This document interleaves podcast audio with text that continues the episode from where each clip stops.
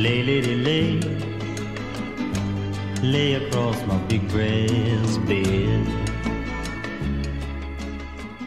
Hoje é o dia, o dia Internacional da Poesia e nada mais apropriado uh, do que estarmos aqui para falar de uma das coisas mais que podem ser mais poéticas e mais bonitas e que nos podem elevar mais na nossa vida e ao mesmo tempo também uh, inquietar e, um, e tirar uh, qualidade de vida às pessoas e, uh, e provocar-lhes uma série de dúvidas.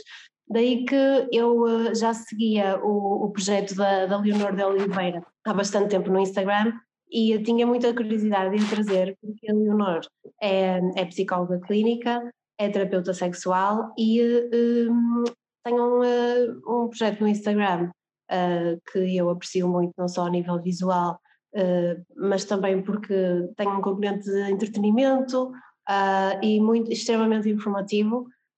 e que eu acho mesmo muito pertinente neste âmbito é o projeto que eu sigo mais. Uh, Leonor, olha, muito bem-vinda ao Entre Braga e Nova Iorque. Uh, estou muito feliz por estares aqui, estamos super felizes por estares aqui. E começava uh, exatamente por te, por te perguntar, por, por nos explicares de onde é que vem esse interesse pela sexualidade humana e como é que tu foste aprofundando esse interesse até ao dia de hoje em que estás a fazer uma tese de doutoramento uh, sobre aborrecimento sexual. Muito bem, obrigada. Eu tudo, obrigada pelo convite. Preparar. Eu estive a preparar a entrevista. Ai, é, sim, é verdade. Sabes eu fui altamente investigada. Sabes, sabes tudo sobre aborrecimento sexual, Adriana? Sei. Ok. Provavelmente sabemos todos um bocadinho, não é? Mas pronto. Então, eh, eu, eu sou psicóloga clínica, sou de Lisboa, fiz a minha formação inicial eh, na Universidade de Lisboa um, e, e, mesmo e, e nada ligada à sexualidade, até porque, porque a sexualidade não é uma componente uh, abordada nos currículos normais de psicologia, não era na altura. Na minha faculdade, uns anos depois, foi criada uma optativa em introdução à sexualidade humana, mas, mas não é, não é ou seja, os psicólogos à partida não têm formação em sexualidade. De estudar Freud, mas não, não, é, bem, não é bem a mesma coisa. Uh, e, e, e, foi, foi um acaso, como muitas das coisas boas da nossa vida, uh, foi, foi uma coincidência. Havia um seminário de uma doutoranda que estava a fazer, uh, na, na, altura doutoranda, que estava a fazer uma investigação em sexualidade humana, e eu vi um seminário dessa, dessa pessoa, da Patrícia, Patrícia Pascoal, e, e, no fim, depois vi que ela tinha deixado um e-mail, enviei-lhe um e-mail a dizer: Gosto imenso deste tema, o que é que eu posso fazer? Como é que eu posso ajudar? Uh, um, gostava de ter um papel na consulta de sexologia, nesta área, etc. E ela respondeu-me: Olha, ainda estás a acabar o curso, acaba primeiro isso e depois assim, e quando acabares, escreve-me. Eu, no dia que acabei o curso, que defendi a tese, escrevi-lhe um e-mail a dizer: ah, Já estou despachada, o que é que eu posso fazer? Pronto. Então comecei por ter um papel uh, criar a base de dados da consulta de sexologia clínica, etc. Depois eu fui, fui, fui para, para, Londres, portanto este, isto ficou um bocadinho em, em, em, em, águas de bacalhau, como se costuma dizer, eh, mas, mas mantive sempre contacto e quando voltei de Londres, depois de fazer um estágio, fui estagiar para a consulta de sexologia da minha faculdade, comecei a, a fazer trabalho de investigação com, com a Patrícia, e, e, entretanto, comecei a minha formação como terapeuta sexual, uma formação na Sociedade Portuguesa de Sexologia Clínica, que durou 4 anos, portanto, uma formação bastante longa.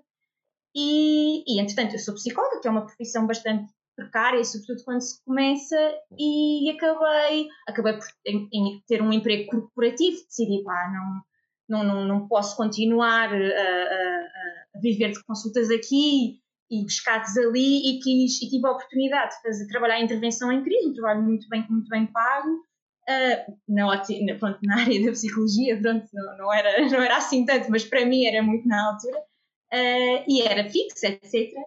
Uh, e acabei por esquecer um bocadinho o projeto da sexualidade. Eu tinha começado um blog em 2014, que é o Pronto a Despir, tem um, nome que eu me orgulho muito, porque acho que é um trocadilho engraçado, foi assim, eh, eu estive à volta com o nome durante, durante imenso tempo e só quando tive o nome é consegui arrancar com o projeto. E era, era, um, era um blog em que eu escrevia sobre sexualidade da, da, da perspectiva de uma especialista, ou seja, alguém que estudava a área, mas, mas numa perspectiva sobretudo de descomplicar, de falar das, dos momentos mais awkward, dos momentos mais lúdicos, Ou seja, no fundo, normalizar uh, uma coisa que nós tendemos a complicar e, e, a que temos muitas inseguranças associadas. Eu gostava imenso do blog, era um blog que eu fazia em conjunto com uma colega ilustradora, com uma amiga minha, com a Filipa, que eu, eu, antes de estar em psicologia estive em Belas Artes, enfim, já foi assim, é um percurso, não foi um percurso muito linear, mas a, a maior parte de nós não teremos tido uh, percursos lineares, não é? Uh, e pronto, era uma, uma, uma, amiga minha de Belas Artes, que entretanto foi para o Brasil, mas continuámos sempre a trabalhar juntas. Mas ali houve uns dois, três anos que eu não fiz nada para o blog e entretanto, quer dizer, entretanto voltei uh, a dedicar-me à sexualidade a 100%, porque saí do meu trabalho, tive bolsa da, da, da FCT, da Fundação para a Ciência e Tecnologia, uh, e porque comecei o doutoramento em sexualidade humana no Porto, e um ano depois uma amiga veio ter comigo e dizer Léo, não percebo porque é que não pegas no ponto a despir, não há desculpa, tens tempo outra vez, estás ligado à sexualidade, porque é que não, não fazes uma conta de Instagram? Porque eu não sou uma pessoa propriamente ligada às redes e à tecnologia, sou um bocadinho, não diria que sou desligada, mas sou mais, sou voyeur, não é? Eu estou nas redes para ver, mas, mas ofereço pouco. E, e este é assim, é assim, não sei se isto é, isto é a versão curta da história, mesmo assim, já é, já é longa, já teve algumas fases, mas basicamente eu comecei o, pronto a descrever uma coisa, é despretensioso. A, a, minha, o meu papel é, eu sinto que é de, de educar e é, é, um bocadinho também de curadoria erótica e visual, pelo menos inicialmente era e continua a ser. Um, claro que curadoria na, na, perspectiva, na minha perspectiva estética, claro, as coisas que eu gosto e que me atraem, uh, mas também é um processo de desconstrução meu, não é? Uh, eu, eu comecei-me a perceber que que tinha a tendência a publicar, obviamente, fotografias do mesmo tipo de corpos, de, mulheres novas ou de pessoas novas, normalmente brancas, uh, e, e, comecei. Pronto, a Despirar um projeto em que eu também desconstruo, em que eu também estou a desconstruir uma série de coisas em conjunto com a comunidade. É uma coisa muito de, de troca.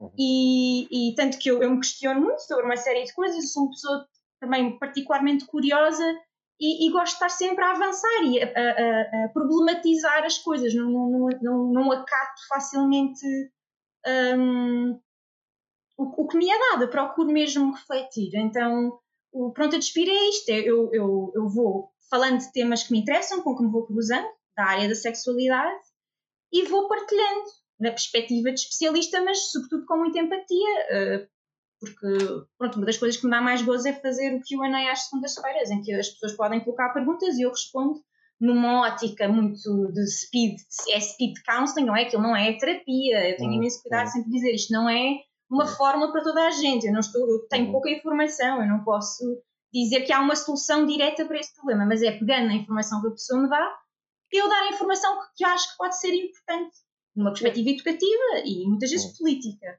Olha, Leonor, um dos motivos porque eu queria muito que tu estivesses aqui é porque, no fundo, o teu, o teu projeto chama-se Pronto a, a, Despir. Eu sou designer de moda, então eu visto as pessoas e uh, eu até te falei disto ao telefone, que Sim. é uma coisa que me interessa bastante e já temos abordado várias vezes aqui, uh, uh, já temos abordado várias vezes aqui com outros convidados. eu, quando comecei a, a, com esta profissão, comecei-me a perceber que todas as mulheres que entravam aqui pediam desculpa pelo corpo delas um, e eu comecei a, perce a perceber-me, através do meu trabalho e das conversas com as mulheres, que isso, uh, a autoimagem negativa uh, interferia muito com a intimidade das mulheres. Por vezes, quando, quando até desabafavam comigo, uh, apercebia-me de que isso interferia com a, com a intimidade delas, com a vida sexual delas. E, e por, daí o, o, meu grande interesse e curiosidade, enorme curiosidade por tu estares aqui.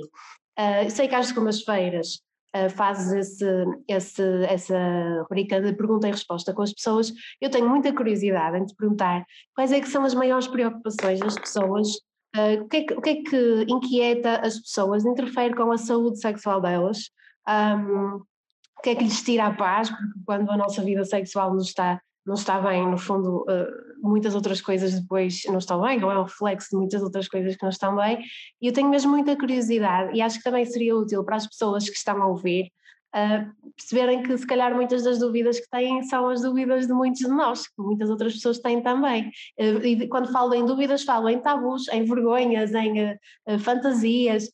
muitas pessoas tendem a, a achar que, que a nível sexual muitas vezes que não são normais ou que não são funcionais. Hum. Sim, o que é que nos podes dizer sobre isso? Pronto, eu, eu já, já faço. Eu acho que comecei a fazer o QA no verão do ano passado e salvo, eu- salvo eu que sou uma segunda-feira que eu não fiz. Só saltei uma semana em que eu disse estou de férias, não era um dia, estava assim um bocadinho em baixo, foi depois das eleições, estava assim um bocado perturbada com umas coisas, enfim. E eu decidi, pá, hoje é autocuidado, não, não, tô, não tenho capacidade de, de dar, portanto não vou, não vou meter-me nisto. Mas, como deves imaginar, é super diverso. Já, já fiz tantas vezes que já tive todo o tipo de perguntas. Mas se eu tivesse. A minha percepção é que a maior parte das. ou uma grande fatia das perguntas tem a ver com desejo. Com desejo sexual. Pronto. Na perspectiva, ou seja, e, e questões relacionadas com o desejo que me são colocadas tanto por homens como, como mulheres. Eh, Eu tenho mais, muito mais seguidoras mulheres, mas tenho homens muito participativos. Todas as segundas-feiras tenho eles são só um quarto das pessoas, mas eu tenho sempre muitas questões, muitas questões colocadas por homens, que eu, que eu, que eu gosto muito porque, porque ajuda a diversificar. Um, portanto, muitas questões relacionadas com o desejo, perda de líbido, o meu parceiro ou a minha parceira tem menos líbido do que eu, como é que gerimos isto? Líbido na pandemia, ou seja, eu acho que nós, as questões de desejo são, não, não, não, não diria que são as mais importantes para toda a gente, mas eu diria que ocupam uh, um espaço muito importante sobretudo para as mulheres, porque não sei se tens noção, se você tem noção, é, é, é as, perturbações do desejo são as, as, as, são as disfunções, disfunções mais comuns entre as mulheres. Estima-se que ao longo da vida, uh, pelo menos 50% das mulheres terão, terão uh, disfunção sexual uh, pelo menos uma vez.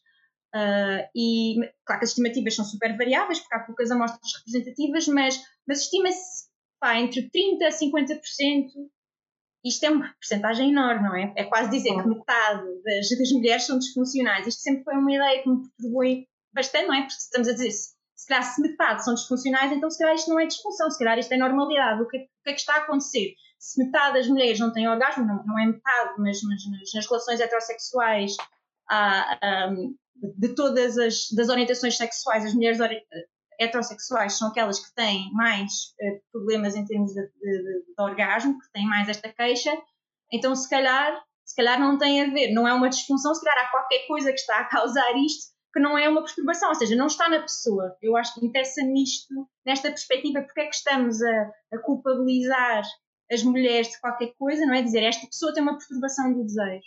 Isto vai um bocadinho, não sei se, pronto, eu estou a fazer um bocadinho a ligação com aquilo que tu me estavas a dizer há bocado da culpa, não é? Das, das, das mulheres que entram uh, no teu ateliê e que, que, pedem desculpa por ser de alguma maneira, não é? E, eu acho que, como mulher, não, eu estou sempre a pedir desculpa também por qualquer coisa. Eu, eu, tento não pedir, não é? Eu acho que se entrasse no, no teu ateliê, eu ia ter o mesmo tipo de pensamento, pensar, ah, as minhas estrias, ou a minha celulite, ou... e se calhar eu ia pensar nestas coisas também, Claro que não ia dizer, porque neste momento o meu trabalho é de, de, de desconstrução também destas coisas que eu carrego, não é? Eu, eu posso estar a fazer este trabalho e, e a promover este, a, a, a, alteração das crenças e, e, e, obviamente, de empoderamento, etc.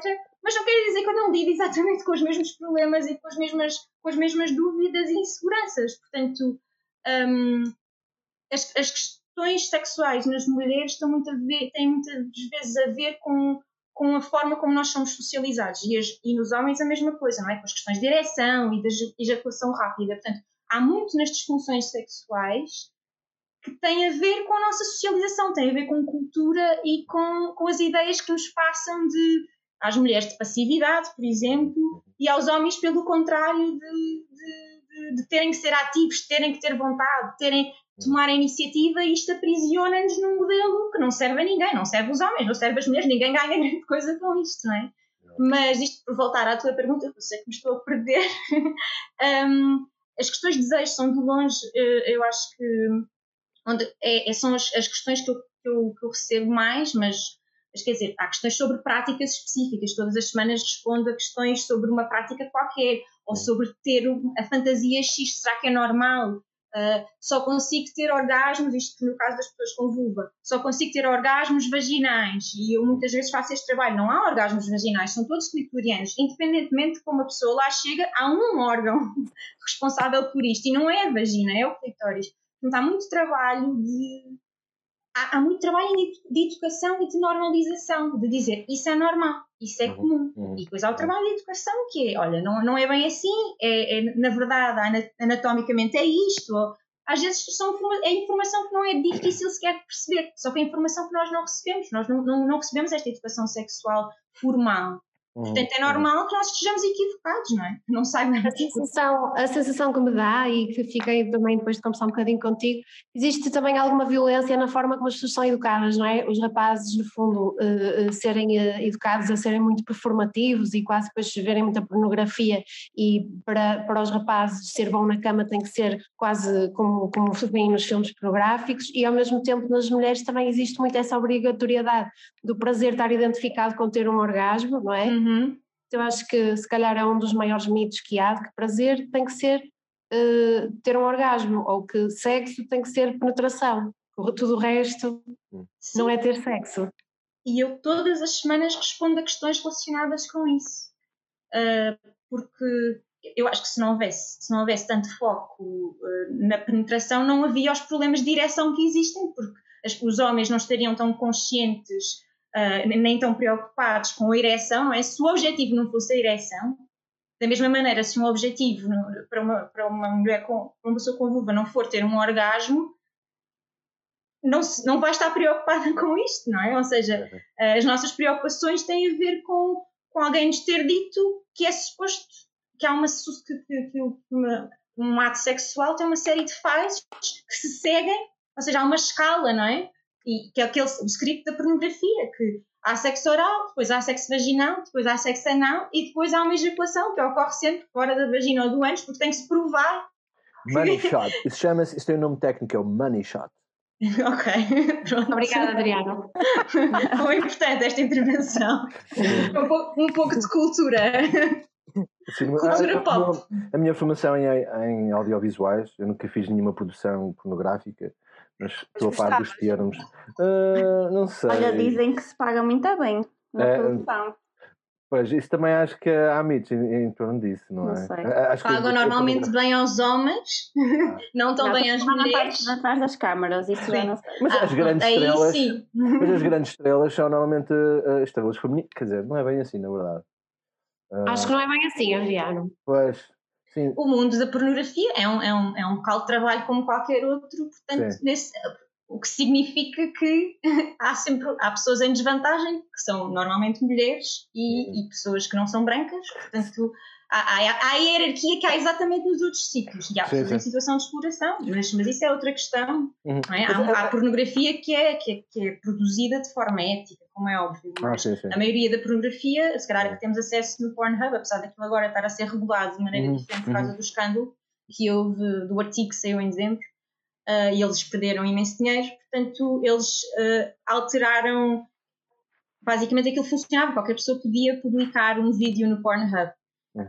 E, e, e quando as pessoas faziam denúncias do estilo esta pessoa é menor ou esta pessoa não consentiu, não é? Tinha imenso revenge porn, Uhum. o Pornhub, e, e situações, situações potencialmente traumáticas, não é? De repente publica um vídeo teu que tu não consentiste e tem milhões de visualizações, não é? É o, é o site com mais tráfego no, no mundo inteiro, todos os dias, portanto. É, é hum, muito estranho um, um site pornográfico que, que funcione com essa filosofia de que qualquer um pode publicar aquilo que lhe apetecer, porque realmente dá às esse tipo de situações em que há. Sim, mas chama-se. eh, é- tem a ver com dinheiro, não é? Eles, eles, estavam, eles ganham muito dinheiro precisamente por terem este sistema, mas entretanto mudou, porque houve, houve, houve, houve um, houve- saiu um artigo muito importante Uhum. no New York Times Uhum. e, e mudou, e eles mudaram a política, e neste E momento não se Sim, pode. ainda bem, mas eh, eu acho que já te ouvi eh, falar acerca de- de- da pornografia e como sendo a, educação sexual que está disponível às pessoas para aprender alguma coisa Sim. acerca de sexo, não é? E, e, eh, Às vezes é única. Pois, e, e a, e a imagem que passa daquilo que é eh, o, o ato sexual é uma coisa muito muito violenta de alguma forma, porque é violenta porque cria expectativas em relação ao homem a- em relação àquilo que deve fazer, cria também a ideia de qual é a posição da mulher que ela deve assumir durante o, o, o ato sexual e constrói uma imagem do muito pouco bonita do que é o, o ato sexual que, que deve ser, acima de tudo, um ato de, de prazer, não é? Que, portanto, que as pessoas não devem ser tanto, também acho que já te ouvi dizer que as pessoas não devem ser tanto, tanto educadas sexualmente, mas mais educadas para o prazer. Hum, gostava Sim. que desenvolvesse acerca disso um pouco. Sim, porque a, a questão do, da, da, da educação eh, informal que nós recebemos pela pornografia é que, bom, se é bonito ou se, é, se não é bonito, ok, é discutível. Eu diria que na, na sua maioria a pornografia mainstream não é, não, a mim não me agrada, pronto, como consumidora. Uhum. Mas mais do que não ser bonito, não é representativo, aquilo não representa. E não, não estou só sequer a falar em, não estou a falar em termos de corpos, portanto, isso obviamente que, que não, apesar de haver todo o tipo de, de, de corpos na pornografia, etc. Fetichizados muitas vezes, mas, mas pronto, há alguma diversidade, mas aquilo não representa a sexualidade das pessoas, não é? Uhum. Nós, nós, quer dizer, se, se o sexo fosse sempre, seguisse sempre aquele guião que eu estava a descrever há pouco, quer dizer, estávamos todos aqui a falar de abo- aborrecimento sexual, já é, por esta hora já, quer dizer, eh, já, já havia montes de teses, porque se fizéssemos aquilo todas as vezes, eh, não, não, não sairia.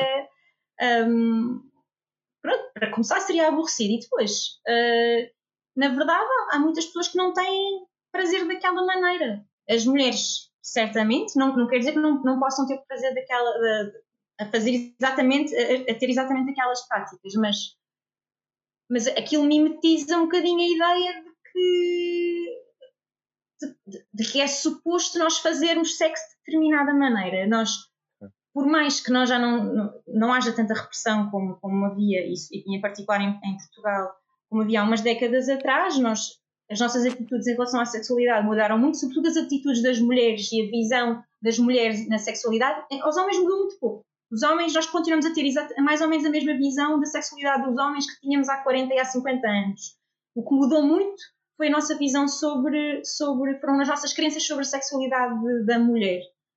Um, mas de qualquer forma, mesmo que as crenças tenham sido, tenham sido alteradas, não é? E, e- e, de facto permitem a vivência de uma sexualidade mais, mais prazerosa, mesmo assim uh, nós sentimos que temos objetivos, não é? O objetivo de uma relação sexual é, é, o, é o orgasmo, ou é seguir estas ou é a penetração, não é? Hum, Uh, e, e- por isso é que, quer dizer, há, há, há muitas. Na clínica, por exemplo, nós vemos muitas pessoas a chegar porque, não, cons- porque têm vaginismo, que é, que é uma contra, não sei se sabem o que é, mas é, é quando é, não é possível a, a penetração porque há uma contração tal, há um espasmo tal na, na musculatura da, da vagina que não permite a entrada de pênis, de, de dedos, de dildos, de, de tampões. São pessoas às vezes que não conseguem. Um, têm mesmo esta, esta, esta contração e muitas destas pessoas têm vidas sexuais satisfatórias. Uh, às vezes só vêm pedir ajuda porque querem ter filhos e não conseguem, não, não, não, não conseguem a penetração, que será a forma mais, mais simples, mais económica, não é? Para não terem que, que, que, pronto, que fazer fertilização assistida, etc. Uhum. Um, mas, mas há muitas pessoas que vêm só, não tem nada a ver com prazer. É eu quero, eu quero fazer, eu quero penetração. Eu quero, eu sinto que não sou completa. Eu sinto que a minha relação não é completa ou, ou por insistência do, dos parceiros, mas nem, nem, às vezes não é, às vezes até são parceiros extremamente apoiantes e são as próprias, as próprias mulheres que sentem que não são capazes de qualquer coisa, que há qualquer coisa de errado com elas e, e, e é assim, é óbvio que estas pessoas merecem ser ajudadas independentemente das razões que, que as levam a, a procurar ajuda. Mas é um bocadinho a cultura da performance que afeta, um, que afeta os homens, sempre afeta os homens, mas que também afeta as mulheres neste momento, que nós temos agora uma, passam-nos uma mensagem que é muito ambígua, porque nós continuamos a crescer com a ideia de que temos que ser discretas e puras e, e que aquela rapariga que tinha muitos namorados na escola foi chamada de, de tudo Uhum. e, e nós crescemos a não querer ser essa rapariga, não é? Nós não Uhum. quisemos ser essa, aquela mesmo, ou seja, e se fomos, se fomos sancionadas por isto, não é? Ou seja, se- nunca, quer tínhamos sido, quer não tínhamos sido, temos noção que é, uma, é, é sancionável ser se- sexual, não é? Não, não devemos Uhum. ser sexuais, não devemos expressar a nossa sexualidade. Portanto, recebemos essa mensagem na mesma, apesar de estar a ser atenuada, essa mensagem continua lá. E depois, que se calhar, chegamos à vida adulta, começamos a, a ter contacto com outras coisas e há o processo contrário, que é, não, eu tenho é que ser muito sexual tem que ter orgasmos, tem que ter multi-orgasmos e tem que fazer o pino e tem que, quer dizer, pronto, ou seja, também é muito performativo. Uh, não, eu acho que já não é já não é uma coisa só masculina, é, é, é uma democratizou-se a performance e neste caso não é uma coisa não é uma coisa não é uma coisa positiva. Uh, Leonor, olha, um, queria-te fazer uma pergunta. Eu estive a ver as perguntas que fazes à, à segunda-feira, estive uhum. lá a que depois nos destaques. Uhum.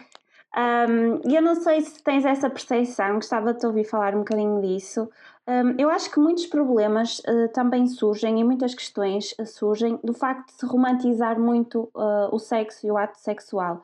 E mesmo na questão da educação sexual, aquilo que nos é transmitido. E isso leva um, à ignorância das pessoas um, e aí surgem questões, se calhar um bocadinho surpreendentes ou um, achas que, achas que, hum, que isso é uma realidade? O que romantizar o, o ato sim. sexual? E, sim, e como, essa informação é transmitida, uh, por exemplo, através da educação sexual, mesmo nos jovens e tudo, um, isso pode levar um bocadinho à, hum, ignorância no tema, um, pelo facto de se romantizar tanto um, essa questão, e pode levantar questões depois mais problemáticas no futuro a questão da educação sexual é a falta dela. Eu não sei se vocês tiveram alguma educação sexual, eu, eu tive. Eu tinha, uma vez por ano, vinha alguém, uma enfermeira do centro de saúde, que me ensinava a pôr um preservativo numa banana, normalmente. Primeiro falou-se do período, eu lembro-me que quinto e sexto ano falávamos ali dos, do período e dos ciclos e não sei o quê, depois, a certa altura, eram preservativos em bananas, mas aquilo era uma aula por ano focada na contracepção. Portanto, aquilo era, era redução de risco, é falarem do, dos problemas do sexo, das consequências negativas do sexo. Nunca então ninguém me disse que sexo era uma coisa boa, prazerosa então e para partilhar. Eram, eram só aulas orientadas para as meninas, portanto, falar sobre o período e, e como não engravidarem. Eram, é assim, eram aulas que eu sinto que interessavam sobretudo às meninas, a sensação que eu tinha. Os, os rapazes nunca queriam mexer nos preservativos, nós abríamos e mexíamos e não sei o quê, e eles faziam piadas. Isto é a minha, a minha, a minha, pronto, isto é a minha história, não quer dizer que isto seja assim, tenha sido assim com toda a gente, não é? mas, mas há este lado, não é? E de, de não se falar bem sobre isto, e, e depois há esta, não sei se quando dizes romantização é isto que te referes, mas um, há um bocadinho a romantização da primeira vez, pelo menos, da, da virgindade. Hum. Como se a virgindade fosse, das duas, uma, uma prenda que dás a alguém, quase, ou uma perda para ti. Tu ou estás a oferecer aquilo a alguém, ou estás tu a perder alguma coisa. E quer dizer, não é nem uma coisa nem outra, porque assim a nossa sexualidade é só nossa, os, os nossos, o nosso prazer é só nosso, e última análise, os nossos orgasmos também são só nossos, não é? Uh, e, e, a questão aqui da, da romantização da, da, sexualidade a este nível, se eu pensar em termos de virgindade, uhum. uh, passa, a mensagem que passa é dentro, está dentro da lógica heteronormativa, que depois, uh, naquele quadro maior, mais lato que nós já, temos vindo a falar hoje, que mostra que aquilo é o objetivo, não é? O objetivo é a penetração, porque tu só perdes a virgindade quando há aquele ato penetrativo. E as pessoas que nunca fizeram as pessoas lésbicas, por exemplo, que nunca, que não têm que passar, aliás, não tem que ser lésbicas, mas, mas pronto, pessoas que não vão ter relações sexuais com pessoas com pênis. Podem ter penetração de outras maneiras, mas que à partida, nessa ótica, então nunca perderam a virgindade, não é? Portanto, é um, um conceito bacoco e que nem sequer faz sentido do ponto de vista conceptual. Portanto, há uma romantização do ato sexual neste sentido de, de que de que para já que é uma coisa especial e tem que ser partilhada com alguém de quem gostas. Quer dizer, não tem que ser especial, não tem que ser com, com um parceiro a longo tempo, não tem que ser. Quer dizer, pode. Eu acho que o que é importante é que seja bom e que e nós temos um o que nós passamos é exatamente a ideia contrária, que vai doer, que vai ser muito mal, que vais sangrar e depois se calhar às vezes as pessoas têm experiências em que nada disto acontece e ficam quase desiludidas, será que perdi a virgindade? Porque não doeu, até gostei, se calhar se calhar não perdi, se calhar é melhor, quer dizer, uh, eu não sei se era isto que estavas a perguntar, mas foi, foi, oh, sim, foi para aí que oh, eu levei a, a, a, a Leonor, eu se calhar, se calhar vou apanhar aqui a pergunta da Ana. Uhum. Uh, não sei se era por aí. Uh, a propósito da romantização do sexo e etc. Tu achas que ainda existe ou ainda prevalece numa determinada. e sem ser geracional, eventualmente em termos educativos, uma, uma ideia um, da tal, eh, eu acho que não sei se era por aí que a Ana queria pegar. Achas que ainda existe uma espécie de vou-lhe chamar assim, ou que existe uma espécie de neoconservadorismo um, em relação a uma visão uh, da sexualidade, ou seja, coloco-te a coisa de duas formas.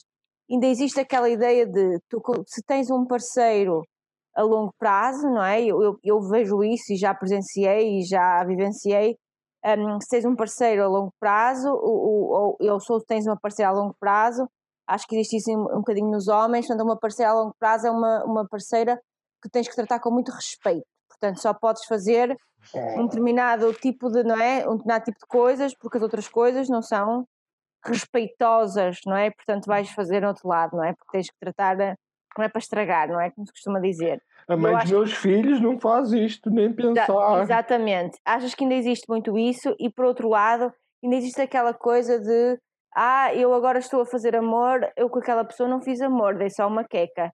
Um, existe isso? Eh, sentes que existe, eh, que existe isso? Que e, e, tem sentido? Estas distinções têm sentido? Como estás a dizer, basicamente a perguntar àquela aquela questão do as, as as mulheres para casar e as mulheres para poder, basicamente é isto que tu estás Sim, a dizer, é esta distinção. E obviamente que isso foi o quê? Foi porque eu disse um palavrão, estavas Foi, estamos a voltar a conversa. Não, mas justo que isto virasse neste sentido, Exato. não é? Não, normalmente, normalmente sou eu a pessoa que não é. palavrões, é, e tu fizeste bem. Pronto, estou a lançar a escada.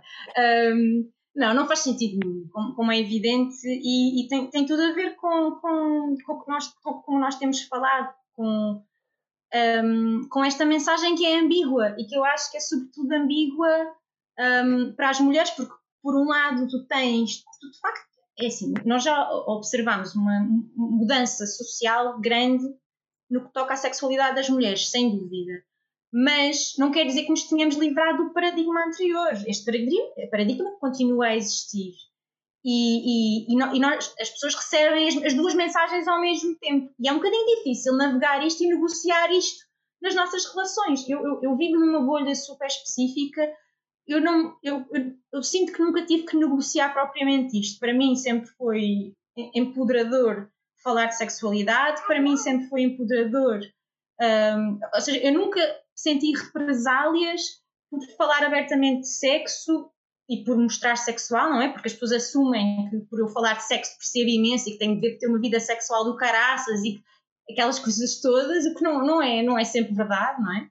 Uh, de todo, quer dizer, já, já, já tive, passei por todo o tipo de, de fases, já tive todo o tipo de experiências também e, e portanto, eu, na minha vida pessoal eu posso não sentir, não sentir isso por causa do, do, tipo de meio em que me movimento, mas eu, eu por exemplo, nas questões que eu, que eu recebo, é, é, eu tenho uma dose de realidade todas as segundas-feiras. Há perguntas que eu nem sequer respondo em, em, público, eu respondo em privado, com a pessoa, tenho calma, porque, porque são questões que, que merecem ser explicadas com um bocadinho mais de, de, de, cuidado, porque interferem na nossa vida, não só na vida sexual, na forma como nós nos, nos movimentamos em sociedade no trabalho, etc. Isto tem, tem impacto não só em termos sexuais, nós não estamos só a falar do que acontece na vida sexual privada, isto tem, tem impacto na forma como nós nos relacionamos uns com os outros, porque tem a ver com, com, com o modelo, um modelo patriarcal, que é muito pesado para as mulheres e que também tem algum peso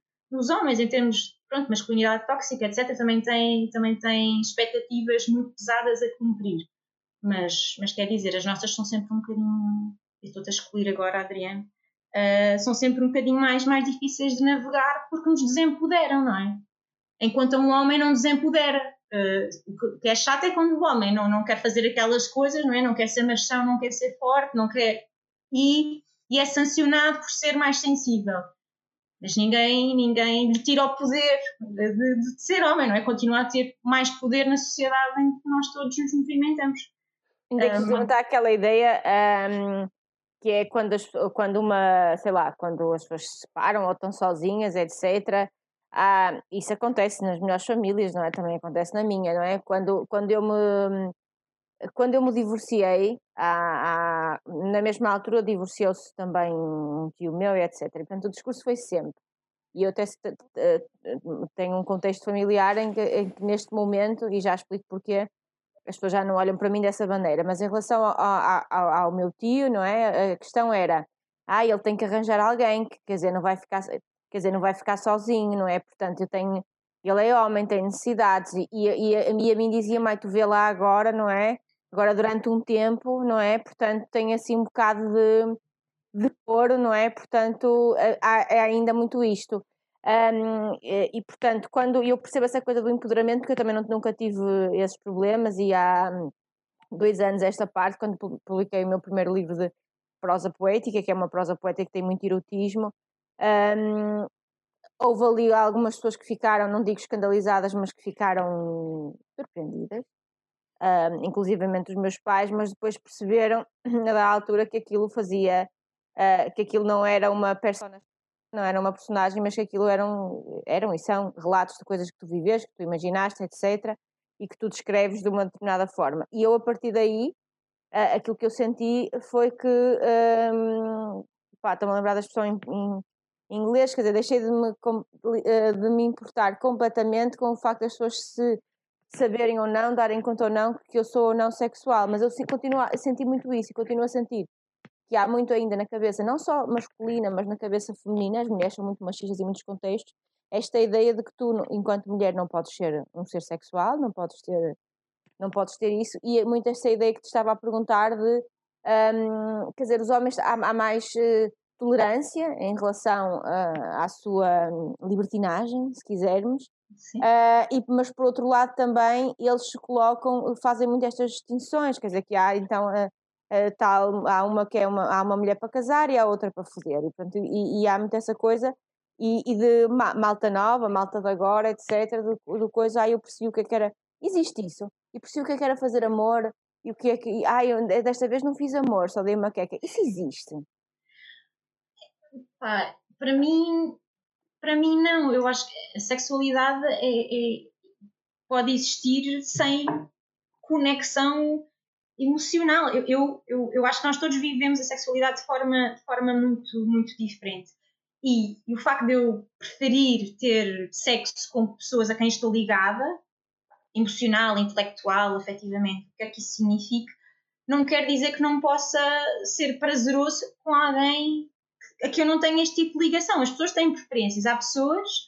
Hum, há pessoas que têm. Isto é um, está, está muito estudado na literatura, chama-se sociossexualidade.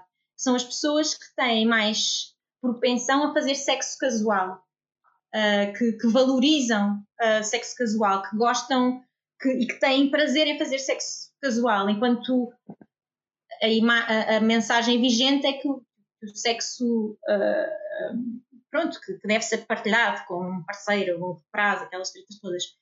Um, mas para mim essas distinções não, não fazem sentido entre fazer amor e fazer sexo eu não sei muito bem o que é que isso significa. Eu também nunca percebi muito bem o que é que era, se, o que é que significava fazer amor. Eu acho que é um bocadinho isso, sexo é sexo. Uh, agora tu podes ter uma conexão emocional, afetiva, Sim. intelectual, etc. com aquela pessoa, ou podes não ter essa conexão. O que não quer Sim. dizer que até se não tiveres a conexão não te divirtas mais ou menos. Ou... Ah, eu, eu devo dizer-te, eu já, já estive muito apaixonada, já tive muitas, muitas relações, tenho uma relação há, há muitos anos e não quer dizer que eu tenha feito que sempre que faço sexo esteja a fazer amor por amar aquela pessoa. Não, não.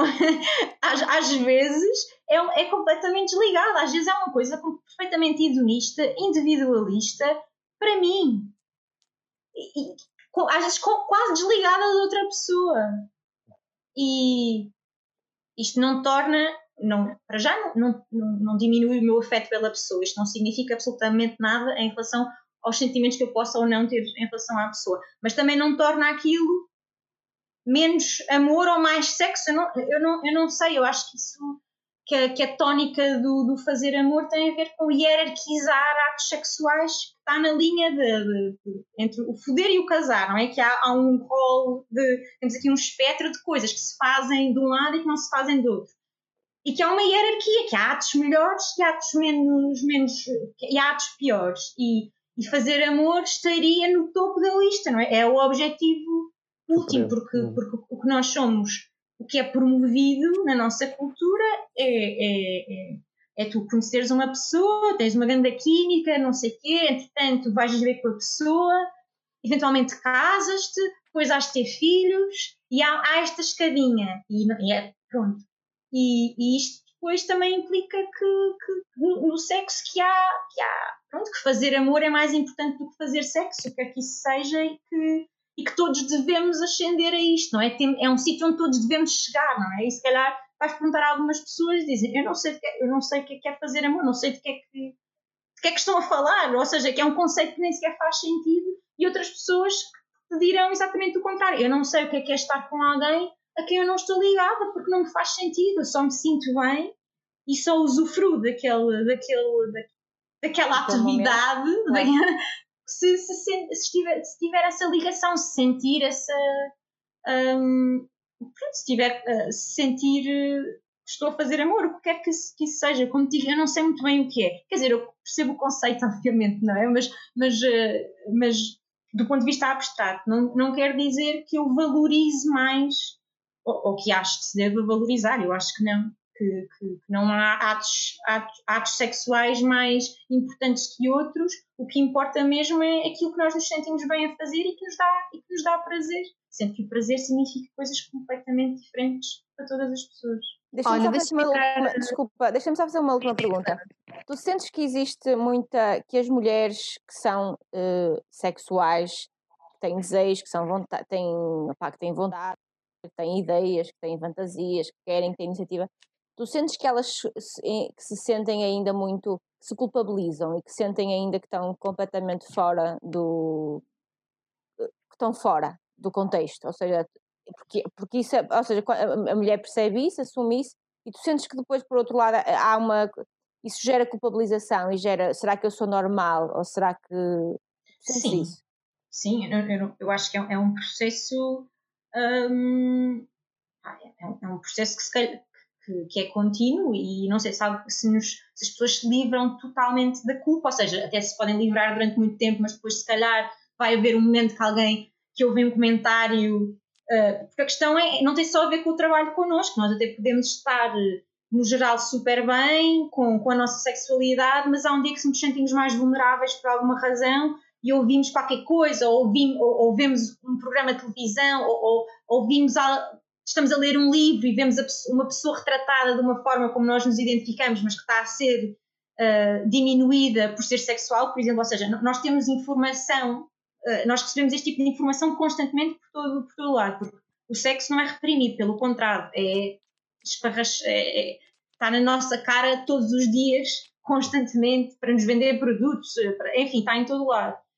Um, portanto, sim, eu acho, eu acho que mesmo as pessoas que sexualmente empoderadas não, não estão totalmente livres de culpa, ou não estão sempre. Há, é sempre, há sempre momentos em que um, podem ser confrontadas e são uh, com, com, pronto, com, com, com a diminuição de. Não é diminuição que eu quero dizer, mas, mas que são confrontadas com, por estarem a fazer qualquer coisa errada, não é que não é suposto.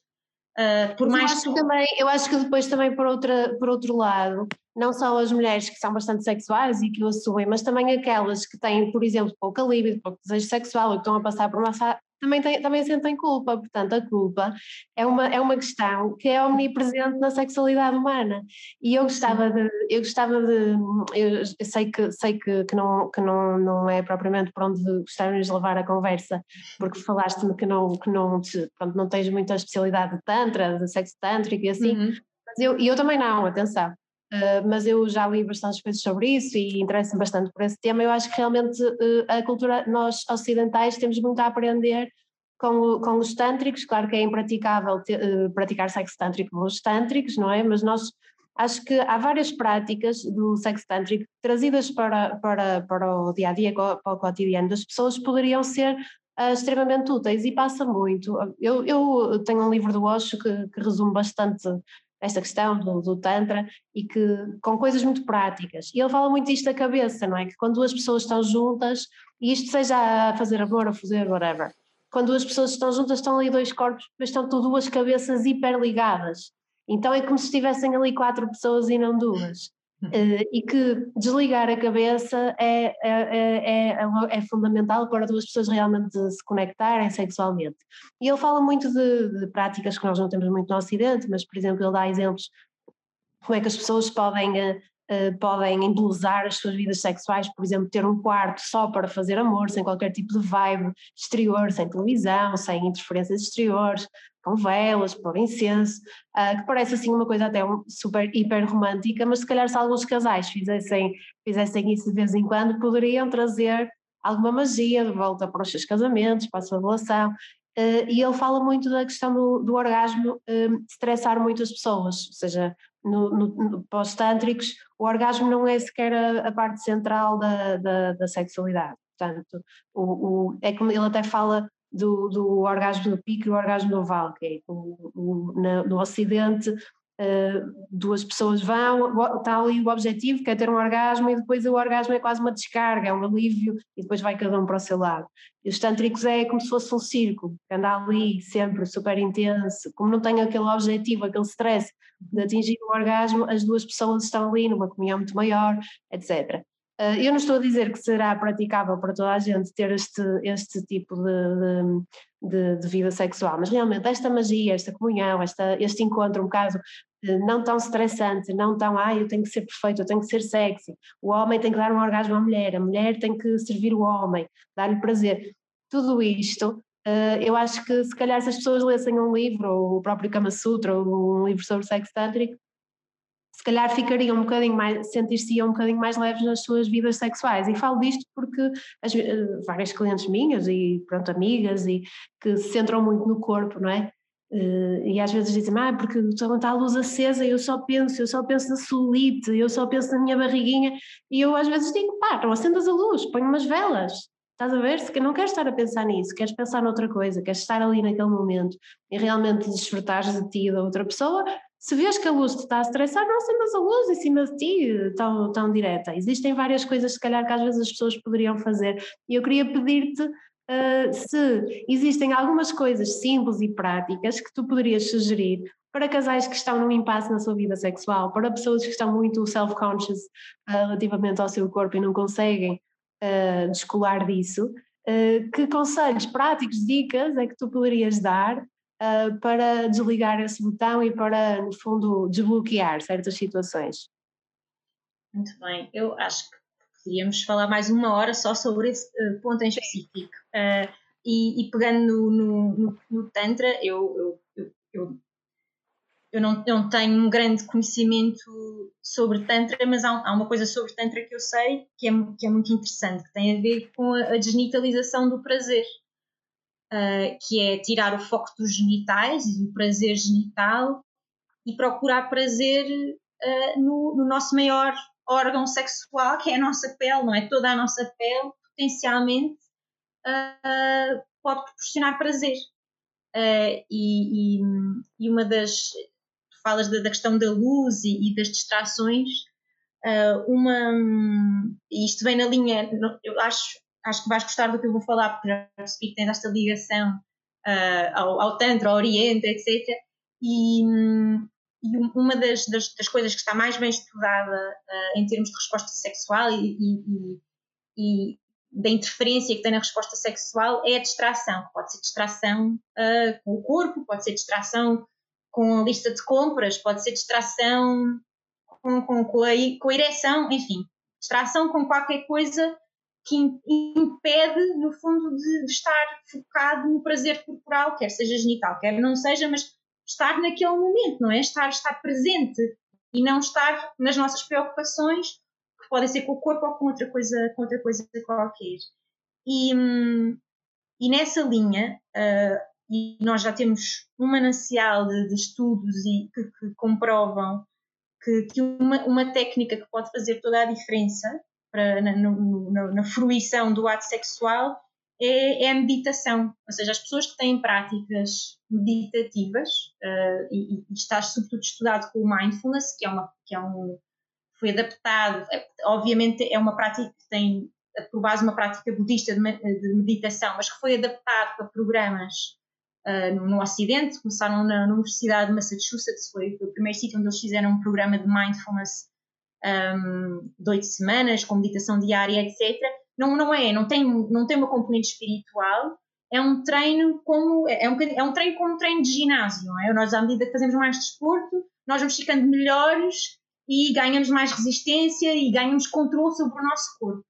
E o, o mindfulness é a mesma coisa. Nós, nós vamos praticando todos os dias, vamos fazendo meditações diárias, guiadas, normalmente ao início, depois já conseguimos fazer sozinho, porque no fundo é um treino de estar presente, é reensinar-nos a não estar em multitasking, não é? Que nós estamos sempre a, nós somos muito pressionados por estar a fazer várias coisas ao mesmo tempo, mas na verdade, na verdade, ninguém está a fazer várias coisas ao mesmo tempo. Ninguém consegue estar totalmente focado numa coisa se estiver a pensar noutra ou a tentar fazer outra. E o, o mindfulness acaba por ensinar é estar presente e em contacto com as nossas sensações. E não é abolir os pensamentos nem as preocupações, mas é, é, é, é permitir que eles vão e que voltem. Ou seja, eles passam-nos qualquer coisa pela cabeça e nós, em vez de irmos atrás, é deixar passar como se fosse uma nuvem ou uma, uma onda. Pronto, não é, não é deixar de pensar, não é pôr a mente em branco.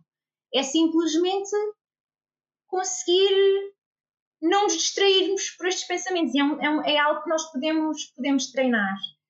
E, e há uma série de aplicações. Eu, eu tenho dificuldade em, em, em fazer mindfulness, sempre tive, mas fiz um curso de 8, 8 semanas em que tinha que praticar mindfulness, era meia hora diária, mais uma série de outros exercícios, e aquilo era um curso, portanto também tinha que estudar uma data de coisas. E eu devo dizer que aquilo, para já, pronto, ok, que eu posso, eu posso estar particularmente desperta para as, para as sensações sexuais, mas eu lembro a primeira vez que fiz um body scan, que é basicamente uma pessoa passar a, a atenção pelo corpo todo, desde, desde a ponta da cabeça à ponta dos pés, com foco na respiração, etc. Eu lembro a primeira vez que senti, a primeira vez que tentei fazer, não consegui concentrar. A segunda vez tive imenso sono, porque aquilo era deitado. A terceira vez que eu fiz, senti-me super excitada do ponto de vista sexual. E assim, mas porquê que eu estou excitada? Bolas, eu estou a meditar, é suposto. Até fiquei um bocado perturbada com aquilo. Porquê? Porque eu estava a prestar atenção ao meu corpo, estava a prestar atenção às minhas sensações. E há uma altura que tu prestas atenção, se bem que nas meditações mais tradicionais tu saltas, tu não dás muita atenção à zona pélvica, etc. Tu tens uma série de investigadores que adaptaram as práticas meditativas para programas para ajudar pessoas com eh, questões de desejo, questões mesmo eh, com, com orgasmo, etc., em que aprendem a fazer este foco, a fazer este, este, este scan, etc., mas em focar no que tu estás a sentir, uh, com o teu corpo. Uh, e sabes que isso deixa-me isso deixa realmente intrigada e até preocupada, porque realmente já é tão difícil nós focarmos em nós, Uhum. Quanto mais focarmos em nós, noutra pessoa ao mesmo tempo e no momento, ou seja, são muitas coisas, não é? Para focar e ao mesmo tempo são muitas coisas para isolar e na, na realidade, imagino, para muitos casais, não é? Que depois se queixam que a vida sexual entrou num impasse, que, que, não, eh, que não tem desejo sexual, etc com tantas responsabilidades de coisas, de pagar coisas de casa, de, de tarefas domésticas, de uhum. trabalho, disto e daquilo. Eu acho que é mesmo necessário as pessoas criarem esses momentos. As pessoas têm que criar, um, têm que criar momentos e quase se calhar até ensinar certos momentos, seja um jantar, uma saída, seja o que for, porque eu acho que as pessoas têm, têm muito a ideia de que um casal, o desejo surge assim uh, espontaneamente, tipo estou na cozinha, vamos para cima da mesa da cozinha e se isso não acontecer, opá, temos alguma coisa errada, uh, já não temos, já não gostamos um do outro, já não temos desejo, quer dizer, existe aqui quase uma reflexão que tem que ser feita e quase um trabalho, não é? E, e uma antecipação às vezes. Uh, o que é que tu achas acerca disso? uh, eu, eu, digo sempre que a, a espontaneidade é, é sobrevalorizada. Eu e, também concordo. Eu acho que nós estamos sempre à procura, e eu, eu, eu contra mim falo, não é? O meu, o meu tema de doutoramento é o aborrecimento sexual, portanto, é óbvio, eu própria também estou à, à procura do sexo otimizado, ótimo e, e, transcendente, não é? Ou seja, no fundo é o que nós queremos. Nós temos sempre esta ideia que o sexo tem que ser sempre espetacular e que temos tem que ser tipo fogo de artifício sempre e, e que temos que sentir coisas espetaculares. É, nós pomos o sexo, pomos o fasquia tão alta uh, e, e quando quando na verdade, ou seja, é comum, não quer dizer que não, não posso, de, de vez em quando uh, não tínhamos esta experiência, esta experiência é, é, é, mais comum quando as pessoas estão a iniciar relações ou quando estão em situações novas, uh, é, é, verdade, mas, mas, mas depois com o passar do tempo, e agora vou falar especificamente das relações uh, monogâmicas, mas não temos que falar só das monogâmicas, mas das relações monogâmicas a longo prazo, não é? Que são as relações mais comuns, quer dizer, não sei se são as mais comuns, mas nós esperamos que sejam, mas isso é outro assunto que, pronto, não, não vamos já, já ir a abrir já para um tema completamente diferente e eu não queria fugir da tua pergunta, Cândida. Mas hum, se nós, nós, a certa altura as coisas deixam de ser espontâneas, no sentido em que nós não vamos olhar para outra pessoa na cozinha, não é? Tipo, quando, sei lá, então olha, este, este ano que passou, não sei quanto a vocês, eu passei este ano de fato de treino em casa, praticamente. Uh, posso mudar de fato de treino, mas eu, eu saía pouco à rua, eu não estava em casa de, de calças de ganga, eu desabituei-me. Neste momento, se tiver com umas calças de ganga, vou-me sentir desconfortável. Portanto, eu não quero dizer que eu estivesse descuidada, ou, tem a ver, eu, eu estou no mesmo contexto todos os dias, e eu acho que a pandemia é um bom exemplo Sim. Uh, porque precipitou uma série de questões, mas que eu acho que estão presentes nas, nas, relações todas. Não tem só a ver com o facto de estarmos em casa, tem a ver com o facto de partilhar espaço doméstico, que implica uma intimidade e implica vulnerabilidade, implica que tu estás à vontade também para, para estares despedida de uma série de preocupações que tens em termos de apresentação, etc.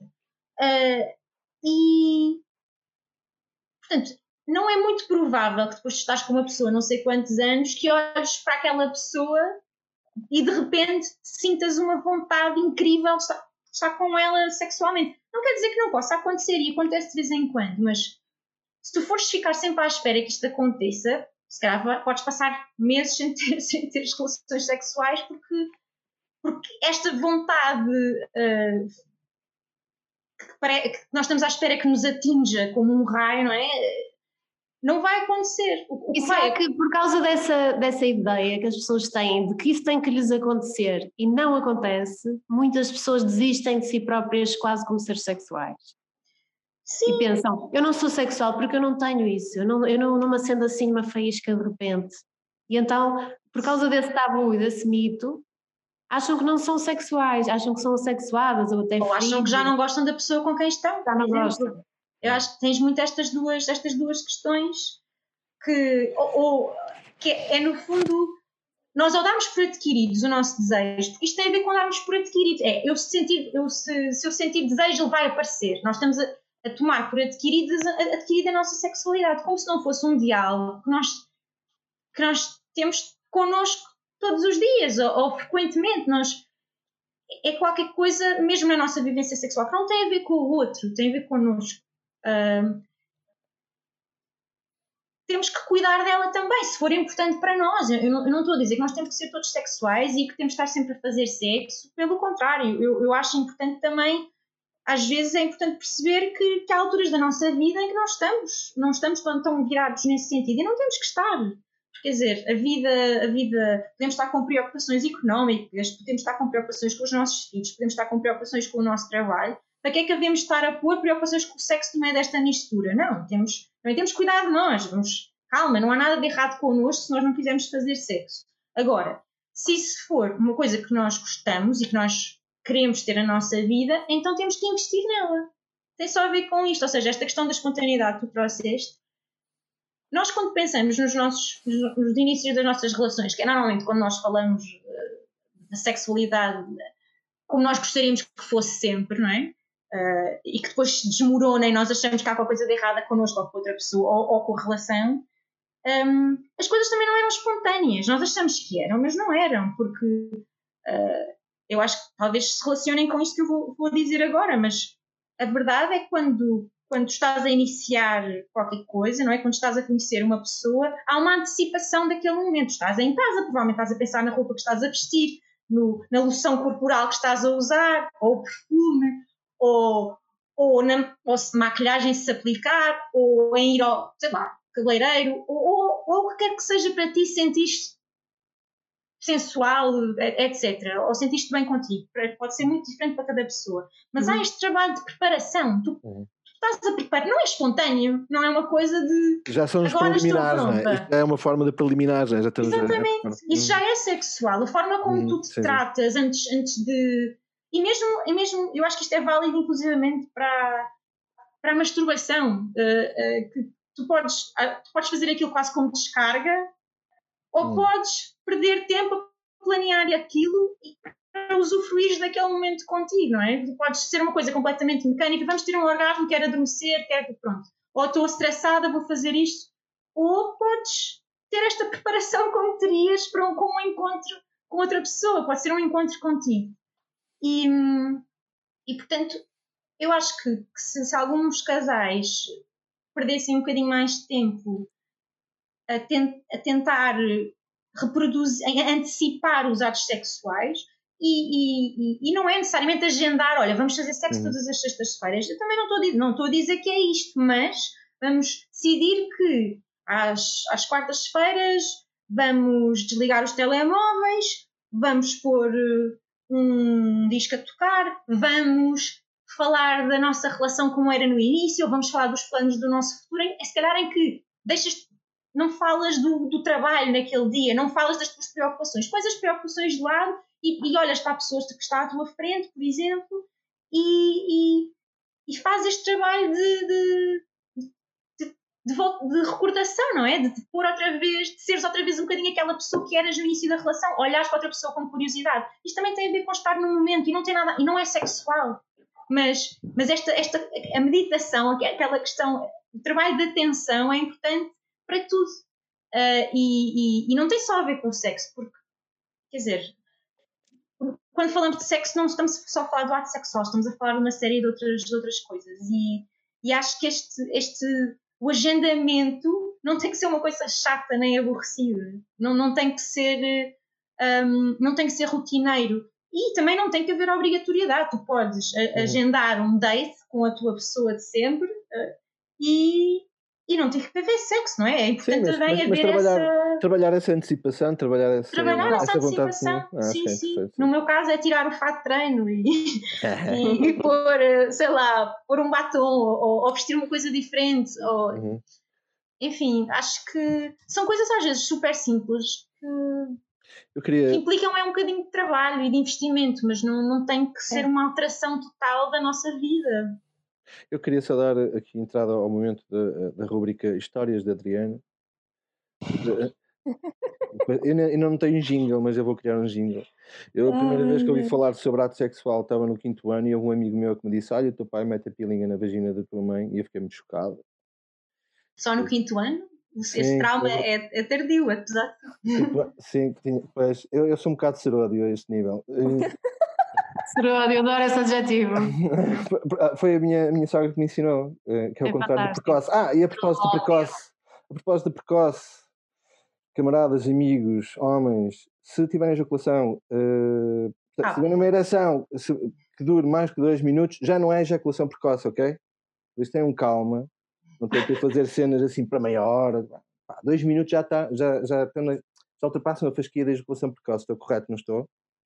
Sim, acho que neste momento o que está no manual até é um minuto, veja bem. Nos manuais de diagnóstico. Estou muito mais tranquilo agora. E,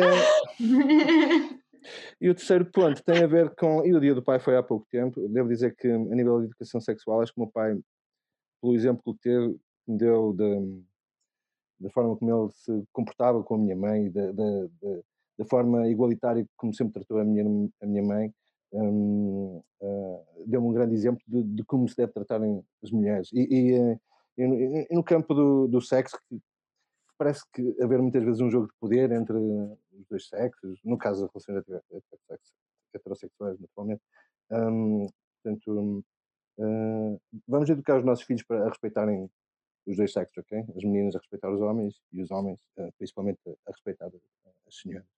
E deixa-me acrescentar uma coisa ao que estás a dizer, Adriano que, que eu também acho, que é que se calhar era útil para, para os homens, neste caso digo uma perspectiva feminina, não é?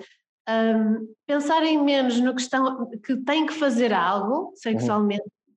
que é muito mais importante como nós nos sentimos e como fazemos sentir, do que propriamente a parte performativa e o que é que está a ser feito e quanto tempo é e, eh, e quantos orgasmos é que ela teve e, eh, e, o que é que eu consegui fazer. Ou seja, essa parte performativa que é altamente uh, estressante e que até acho que pode conduzir a muitas disfunções e a muitas, e a, e a muitas preocupações das pessoas e inquietude. Na verdade, porque é que as pessoas têm sexo para ter, para ter prazer. Prazer não é, ter, não é só ter um orgasmo. Prazer é, no fundo, uh, como nós nos sentimos, é sentirmos bem, não é? É perguntar à outra pessoa que a pessoa gosta, não é? Porque eu no QA tenho muitas vezes esta questão do como é que eu ajudo o meu parceiro com, com, com ereção, com, com, com disfunção erétil ou com ejaculação precoce ou, ou, ou homens que me vêm perguntar isso diretamente, como é que, como é que eu faço, posso fazer para atrasar? Uhum. E, e, há uma série de técnicas. Eh, que... Pensar em bebés mortos. Mas, mas não. Mas se não sabes que isso não, não tem necessariamente que resultar. Isso é, uma, isso, é, isso é super pop. É pensar na tua avó, pensar. Mas, mas não é por aí. Eu acho que a, a solução não tem a ver com. Não tem a ver com. Foi um bom conselho, Helena. Gostaste? Opa, não, eu, eu sério. Eu... Não resulta, devo dizer. Realmente é um bocado turn off, pelo amor de Deus, não é?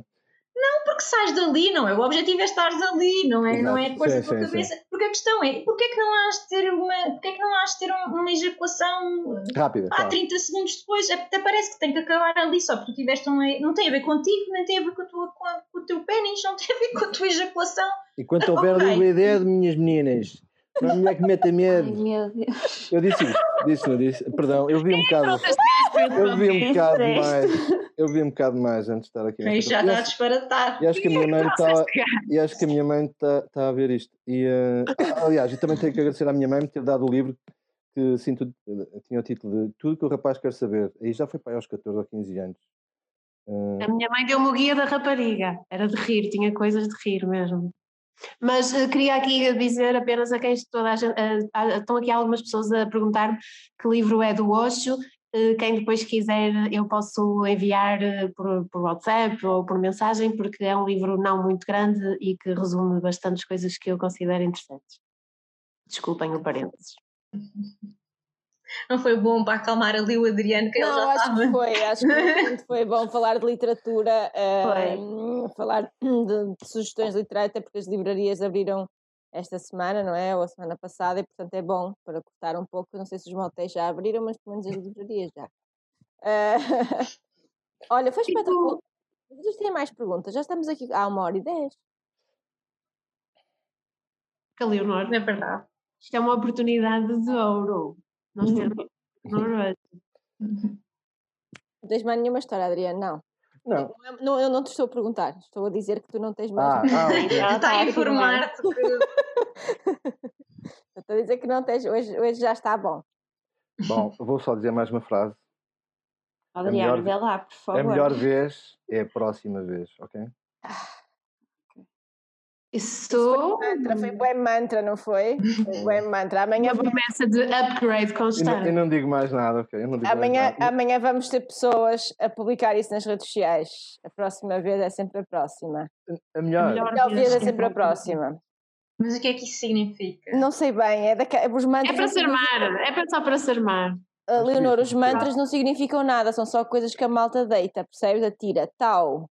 Percebes? A malta atira, aquilo não significa nada, é só uma ideia vazia que tu retiras de um, um autor qualquer que te escreveu 200 páginas e tu foste-lhe tirar uma frase de descontextualizada, descontextualizada. fica vazia de significado. Exatamente, é isso que é um mantra.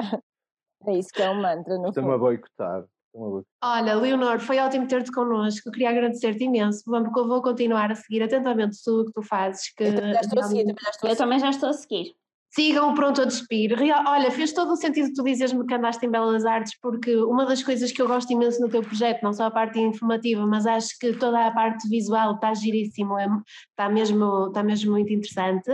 E hum, quero apenas terminar perguntando se das consultas, como é que as pessoas uh, podem aceder aos teus serviços, consultar-te um, para além do Instagram. Pronto, eu, eu, na verdade, não dou consultas, okay. porque, não, não, porque estou impedida de o fazer pela FCT, eu não posso, não posso dar consultas, estou, estou dedicada a full-time ao projeto. Não quer dizer que eu, eu, eu, eu, eu não deixo ninguém sem resposta. Portanto, as pessoas que vêm falar comigo e falam muito no Instagram, se forem há questões que podem colocar às segundas-feiras e eu respondo, e, e têm este valor comunitário, não é? Porque toda a gente, toda a gente assiste, portanto, fica para toda a gente. Uh, de qualquer forma, quando são questões um bocadinho mais, mais profundas ou que merecem outro tipo de intervenção, eu encaminho, porque, porque conheço outros profissionais e mesmo fora de Lisboa consigo orientar e falando um bocadinho com, com a pessoa, normalmente consigo perceber quais são as necessidades e, e oriento, porque às vezes as pessoas têm questões que não são necessariamente para terapia sexual, são mesmo para, para psicoterapia, por exemplo, não é? Tudo depende do que, do que a pessoa estiver a passar claro. naquele momento. Portanto, o Instagram é a forma mais fácil de, de contactar. Neste momento é onde eu, eu, tenho o blog, é o que é o prontoadespir.me, uh, eh, mas, mas o, o Instagram é, é o, é, é o sítio onde eu estou mais, mais vezes e mais ativa e onde no fundo está a informação toda, não é? Porque no site eu não tenho tudo, uh, o Instagram é uma coisa mais imediata, uh, portanto podem-me sempre encontrar aí eu, eu respondo sempre, eu respondo sempre quando as pessoas vêm ter comigo portanto estou okay. sempre disponível. Obrigada, ficamos então a saber que tens pergunta-resposta às segundas-feiras. Leonor, muito obrigada, realmente a, sex a nossa sexualidade é um mundo e vale mesmo a pena aprender mais sobre ele, porque nós merecemos ser felizes e desfrutar do nosso corpo sem stress, sem culpa, uh, sem tanta ansiedade. Por isso, muito obrigada. Sim. Pronto, e muita via para falar, não é? Tocámos só assim leve, mas, mas Acho que tinha, tínhamos mesmo muita coisa para, para falar e, uh, espero que tenha sido útil para, para quem viu e quem vai ouvir agora, porque nós depois vamos disponibilizar o áudio. E olha, mando-te um beijinho enorme, desejo-te muita sorte para o resto da, da tua tese e, uh, e tenho a certeza que depois vais disponibilizar as tuas conclusões e Sim. olha, que tudo te corra super bem. Muito obrigada. Agora falta a foto, malta, falta a foto, malta. Sorriam. Façam o vosso ar mais sexual, ou não? Já está. E a Leonor é super gira. É linda. Muito linda. Tá? Olha, um beijinho enorme para vocês. Saudades de estar convosco ao vivo. Estamos e, quase. Leonor, estás convidada para a nossa gala do Entre, Entre Braga e Nova Iorque. Vamos lá ver quando é que, quando isto... é que nos deixam. Quando é que... pois. Mas vai acontecer. Mas vai acontecer. Tchau. Muito bem, obrigada pelo convite. Beijinhos. Malta, beijinhos. Até já. Até para a semana. Lay, lady, lay. Lay across my big breast